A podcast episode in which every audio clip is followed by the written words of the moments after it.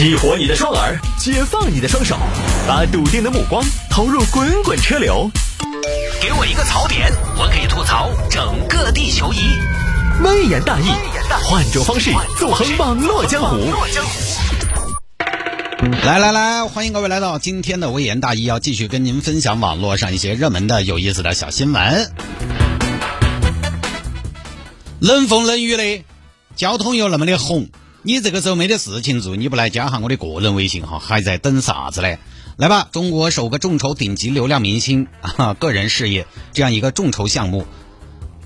我想成为众筹明星这么一个项目呢，就指望收音机前各位听众朋友了。有很多听众朋友呢，白听了节目这么多年，他也没加我微信，就是不给我任何机会割韭菜，你知道吗？不给我任何机会打广告。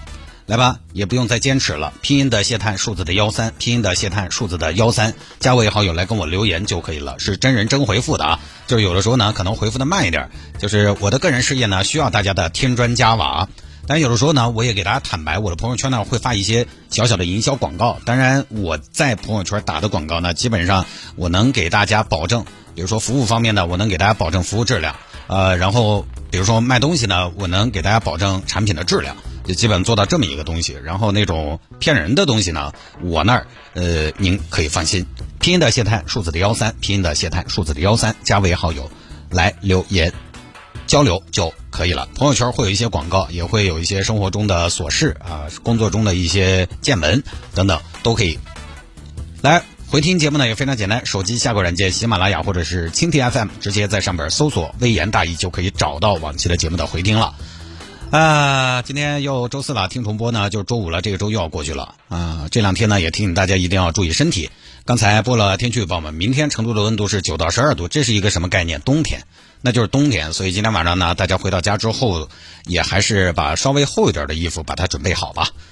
来，有听众朋友说摆一下这个事情：男子入室行窃掉落身份证，实名认证。你说你出去偷东西带身份证是需要登记吗？还是咋的？这个事情发生在哪儿呢？重庆，重庆一个帅先生前段时间回家，发现家中进贼了，被偷了，走走走走走走走走走了个糟，糟了！屋头进贼娃子了，这个时候呢，其实小偷都还没走，还在家里边，两个人就撞见了。哎，你干啥子？我我进来借个厕所，你借个厕所？我那个房子根本都没得独立厕所。站到，站到！哎，你你你你干啥子？你不要弄我嘛！我不弄你，你如实道歉，我不弄你。撞了现行了吗？你撞了现行了，你还扯谎两倍。两个人经过拉扯，小偷还是跑掉了。嗯，狗的还是遭他跑脱了。哎，那是啥子东西？身份证，胡一刀。哎，小伙子，你身份证、手机都没拿，转来嘛。嘿嘿，那个贼娃子出门偷东西还带身份证，你遭了噻。手机也落到那儿了。哼，那都叫最高端的猎人，往往是以猎物的方式出现。报警，警方赶到现场，有没得嫌疑人的体貌特征？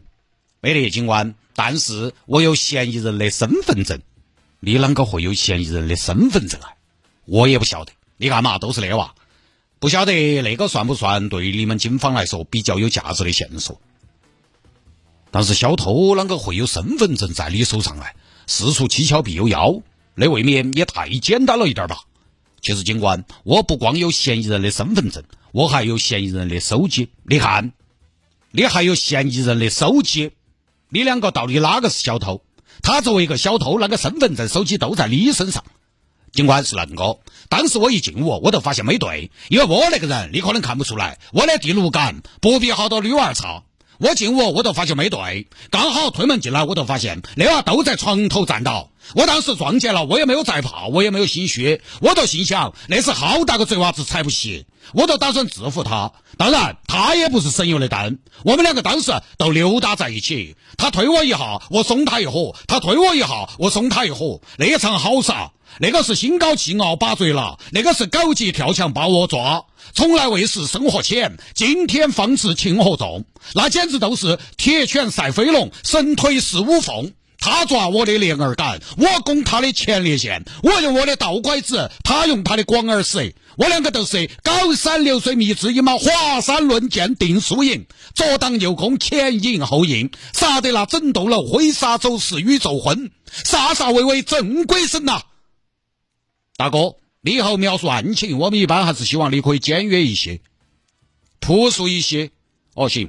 当时我就跟他撞到一起，我就抓到他，不准他走。但是那娃又鼓捣要走，然后我就鼓捣他不走。我说来都来了，小伙子，马上就要走。你那是不是有点不给主人家面子？我都不准他走，我两个都拉扯噻。当时都是溜达在一起，他推我一下，我松他一盒；他推我一下，我松他一盒。你到底送了人家好多盒？哎，那倒不重要了嘛，反正当时也没记，也没说。反正在溜达过程中，他的身份证和那个手机都掉出来了。我当时喊他，我说：“哎，小伙子，身份证掉了，手机还在我这儿。”哎，小伙子走得急没转来了。哦，那个事情他必须走得急噻。行，交给我们来办。这边民警很快把人抓了，啷个回事啊？出门偷东西还带身份证，啷个嘛？是打算被抓了都直接办理入住吗？也不是那个意思，你现在不带身份证出去了，不是很很不方便。但是你们那一行出来跑业务还带身份证的，我还是第一次见了。你们那行不讲究个轻装上阵吗？我不喜欢轻装上阵，我跟传统的偷儿不太一样，我不是专业的，我是兼职，我还是一个身份证的人。我走到那儿，我都喜欢带身份证。不瞒你说，警官，我本来还打算自己带饭的，就这么个事情啊。这个也不好多言，也没什么升华的，就说到这儿吧，也就差不多了啊。这个我们就不说了啊。这个入室盗窃呢，还是比较严重，量刑上它也跟普通的在外边偷东西还不一样，所以啊，等待胡某的将是法律的制裁制裁啊。当然，身份证这个东西呢，实际上我现在也会觉得，大家其实没得必要随时把它。随时把它带到带到身上吧，你除非是住酒店、坐火车、飞机，基本上用不到身份证。这个东西你天天揣到身上，其实容易落。尤其如果你平时没有背包的习惯的话，换来换去增加了丢失的概率。所以平常不常用的话呢，真的可以丢到屋头一个固定的地方，对不对？你出去了，你乱身份证随时揣身上，万一万一哪天你想偷东西了呢？加重你自己的负担，好不说了。呃，有听众朋友说摆一下疫情房贷延迟还，这个我们才聊过了，才聊过了就不多说了啊。就是社会上会有一些案例申请，因为疫情没有工作，所以跟银行申请延迟还房贷，最多的可以延迟六个月。这个呢，我觉得今天我们如果要说的话，就从另一个方面也给大家做一个提醒，就是这两年从疫情来说，从宏观经济来说，大家还是从这个家庭状况、财务状况来说，我觉得呢。还是要秉持一个原则，就是开源节流。昨天我们有听众，他在春熙路附近的一个商场上班，他在晚上七点半下班的时候拍了一张图片给我，是东大街的七点半，晚间七点半也算半个晚高峰吧。东大街的交通路面状况，看过去视野范围内五百米没车。你就可想而知这个活跃度怎么样啊？就是所以就是给大家一个建议，开源节流。这两年呢，花钱得慎重，开源比较难，但是节流你可以做嘛。那天我们跟同事还在说，今年哈，身边有些朋友的消费观念其实有些变化。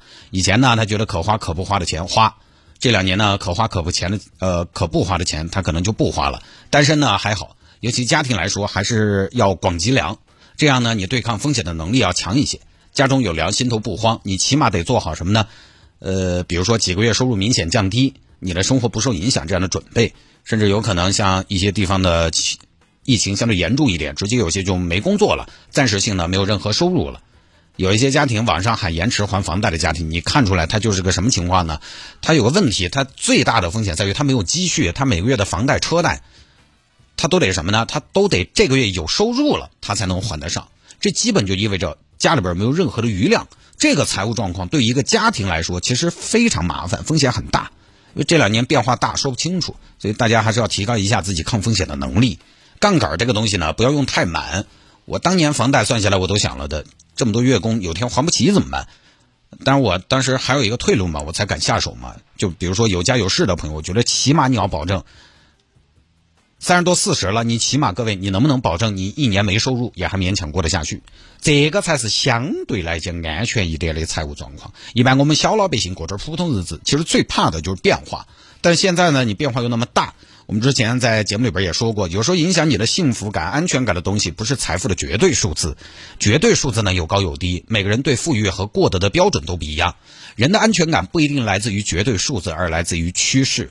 但是现在这个趋势呢，你还赶上大杠杆，可能也未免有点盲目乐观。其实你看消费，过段时间，啊，这段时间数据都一般，国家也要提振消费。每次开会就在提提振消费，消费表现不好，一是一是因为疫情，二其实是因为大家对未来，呃的预期有了变化。前几年为什么消费年年涨？因为经济比较明显的上行期，大家的资产价格也在上涨，行行业业都有一些一夜暴富的神话，各个行业野蛮生长，同时呢又欣欣向荣。那几年大家对未来比较有信心，有信心他才会有消费。但是可能今年，比如说有些朋友就调整了自己的预期，前方呢他觉得有些说不清，我就稳当一点。我清明前回去上坟，电影院的裁员啊，房地产的降薪，有些地方上呢，这个公务员绩效也没好几个月没发了，所以这个时候加杠杆呢，我觉得都是豪杰。其实人要舒服，家庭要和睦，最舒服的是什么呢？单纯的靠物质吗？不是，因为物质没个底，对吧？但很多朋友忽略了一个问题：人要舒服，要和睦，有个很重要的前提是生活得从容。从容就需要什么呢？你的欲望低于你的能力，压力大了，家里边不会母慈子孝，不会什么相敬如宾。你每天一睁开眼，想着这个月的收入，算了这个月的支出，前方是个什么状况，一片茫茫，你这个不会有生活质量。所以也是从疫情房贷延迟想到的嘛，把抗风险能力稍微提起来，真的还是很重要。你疫情延迟还房贷呢，我是觉得，但凡有点办法的朋友，他都不会去计较这个延迟还房贷这个事情，因为。你早还晚还，早晚都得还，最多就是能延迟六个月。半年之后呢，你还是得一次把它前面欠下的还进去。所以都提到疫情房贷延迟了，那可以想见他这个家庭财务状状况呢，不是说不是说咋子，就起码是绷得非常紧的。这个还是抗风险能力太差了，靠着每个月的收入去解决房贷。尤其是有网友，他不光房贷，他的车贷都要靠眼下的收入来解决。你这种情况，你你就不能有事儿。你万一遇到个什么事儿，你都没有任何办法，就打来掐起。所以这个算是一个小小的提醒嘛，还是有点余量。不说了啊。